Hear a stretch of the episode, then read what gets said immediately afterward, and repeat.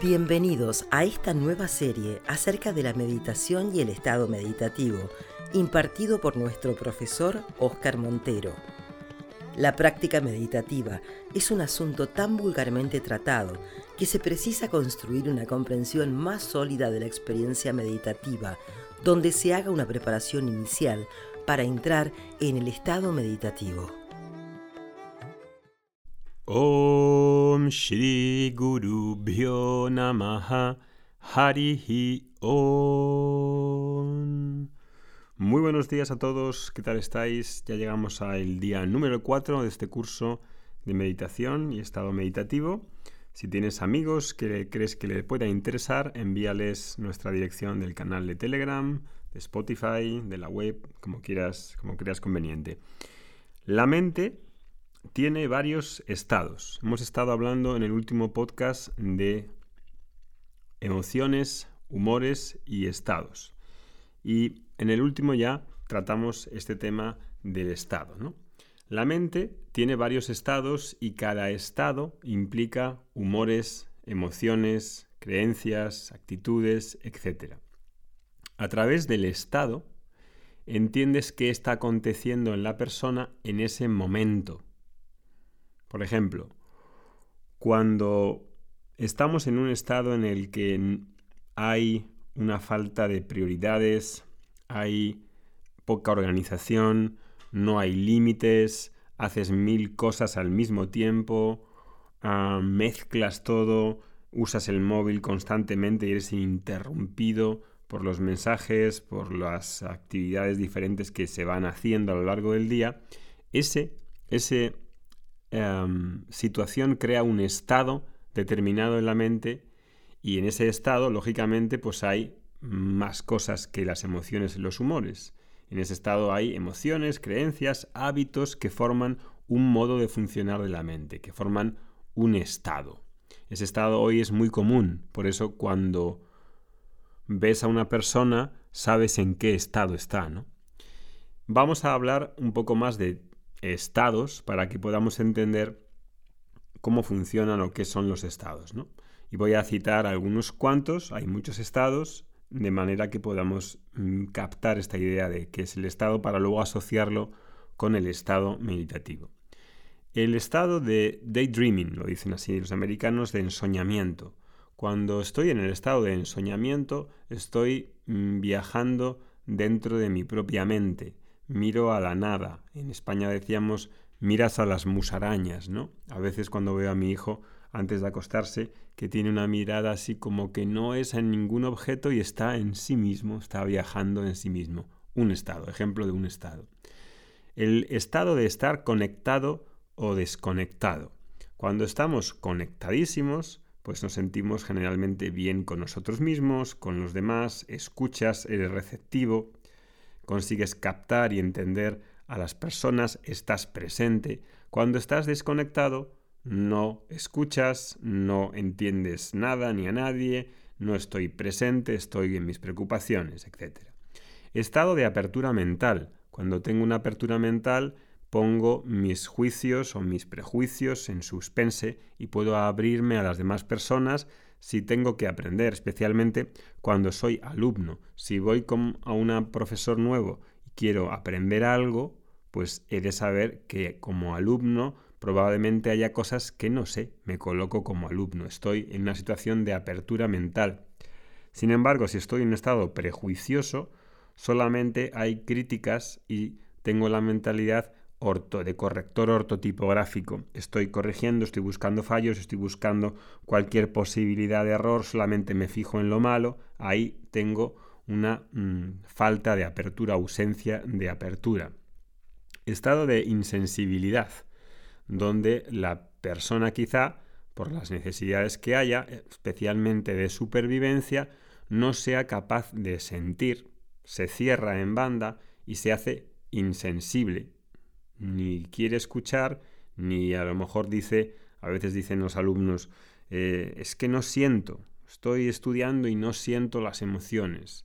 No, las emociones sí se sienten, las emociones están siempre ahí. Otra cosa es que pueda con, estar en contacto y sea sensible a ellas y pueda pueda estar en contacto con ellas. Estado de insensibilidad o de sensibilidad. Los estados, como veis, están polarizados y generalmente nuestra mente es así, es polar. La estructura de conocimiento es polar. No puedo mm, eh, ver una cosa al mismo tiempo que sea diferente. No puedo em, mirar un pueblo em, en un momento y al otro pueblo en otro momento. Tengo, si quisiera verlos, tendría que subirme en una colina. Nuestra estructura es polar. Yin, yang, masculino, femenino, día, noche, vida y muerte. Y por eso esos estados quedan polarizados. ¿no? Estado em, de concentración. Estoy muy atento a las cosas. O estado de difusión. Estado eh, competitivo en el que siempre estoy pendiente comparándome con los demás, estableciendo una situación en la que quiero ser el mejor, ¿no? Esto pasa mucho en las clases de yoga, sin ir muy lejos.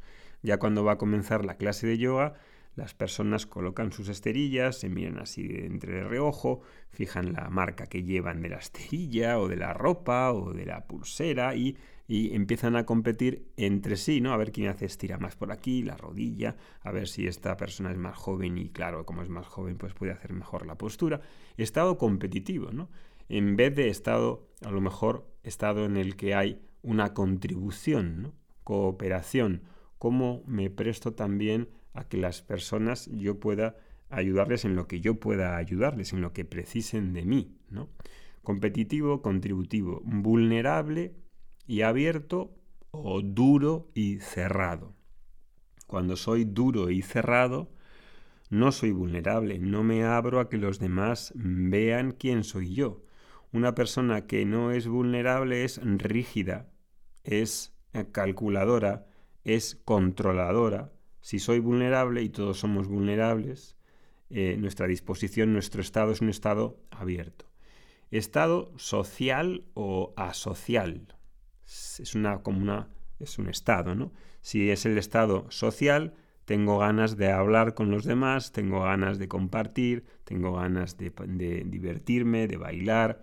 Si estoy asocial o recluso, cuando voy a la fiesta, ya por la cara que tengo, no se me ve que no tengo muchas ganas de, de participar, de hablar, de conversar, de divertirme con los demás.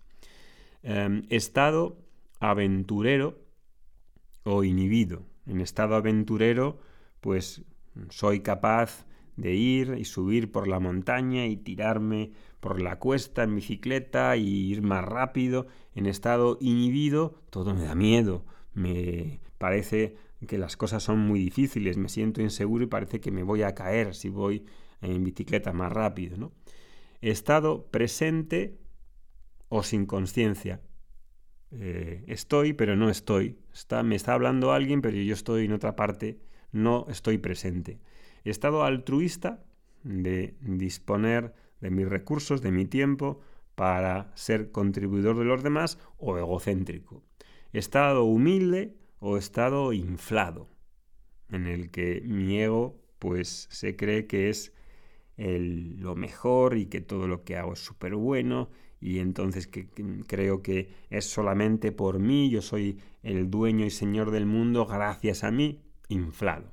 Estado contemplativo o estado impulsivo.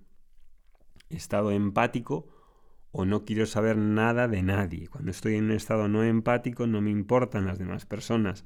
No tengo capacidad, no me interesa nada. Estados. Como veis, estados no es un tema que esté haciendo aquí conclusive eh, ni extenso. Estoy dando unas pinceladas para ver que en la mente hay varios estados y que durante el día estos estados son más largos que los humores, como dijimos en el anterior eh, podcast, y que las emociones, y voy pasando por diferentes estados. Ahora bien, ¿cómo lo conectamos con lo que nos interesa del estado meditativo? El estado meditativo es una profundización del estado de vigilia. Está entre vigilia y el sueño, sueño onírico, motivo por el cual, cuando comienzo a meditar, a muchas personas se duermen porque no tienen familiaridad para entrar en ese estado que está a medio camino entre la vigilia y el sueño. Y entonces así quedan entre durmiéndose y meditando, durmiéndose y meditando, durmiéndose y meditando. La mente, como no tiene esa costumbre de entrar en ese estado, que es un estado especial de la mente, un modo de funcionar de la mente que quiero entrar y quiero experimentar ese estado, la mente ha de aprender a parar en medio camino entre la vigilia y el sueño onírico. Como muchas personas no están acostumbradas, por eso digo que se duermen y además creen, por muchas clichés que se escuchan, que han de quedar inmóviles. Y claro, eso, perdón, no es verdad. Las personas más extrovertidas, incluso ansiosas o más rayásicas, puede ayudarle que se muevan para entrar en el estado meditativo.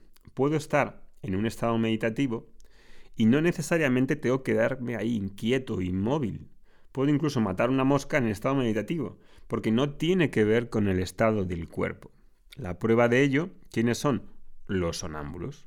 Un sonámbulo, pues le ves por la noche que va tan tranquilito y va dando su vuelta y realmente está en un estado en el que no es ni vigilia ni está dormido. Es un estado. Ese sonámbulo, su cuerpo no está quieto, sin embargo está en otro estado. Cuando medito, el estado de meditación no tiene que ver con que me quede completamente rígido y no me tenga que mover. Si he empezado a practicar y mi cuerpo no está acostumbrado a estar parado, porque en Occidente pues ya no tenemos la sana costumbre de sentarnos en el suelo o de tener mayor flexibilidad en las caderas, además la alimentación y el estilo de vida hacen que las articulaciones estén escacharradas, con lo cual pues el hecho de pararme, quedar quieto, mm, aparentemente no hacer nada es muy difícil, es como una tortura para muchas personas. Las personas no necesitan necesariamente estar quietas, o estar en el suelo, se pueden sentar perfectamente en una silla y ajustar la postura cuando haga falta. ¿no? Entonces, llevar la mente a ese estado meditativo es meditar. Y en ese estado, la conexión de la mente consciente con la mente inconsciente, porque no solamente somos mente consciente, está más abierta. Y ahí, en esa conexión ese puente está más abierto, es cuando puedo hacer algún tipo de ejercicios e intervenciones que en el estado de vigilia racional, lógico, conceptual del yo superficial, donde el ego siempre está vigilante y quiere controlar, ahí es más difícil entrar en, más, en unas capas más profundas de la mente. Sin embargo, en el estado meditativo, donde esa ego donde esa mente consciente está en conexión más con su mente inconsciente, está más abierta para hacer determinadas operaciones. Y por eso, esa va a ser una de las razones en la que ese modo de funcionar de la mente, ese estado meditativo, va a ser sumamente interesante. En el próximo podcast hablaremos de los mitos de la meditación. Que tengas un buen día. Om Shanti Shanti Shanti.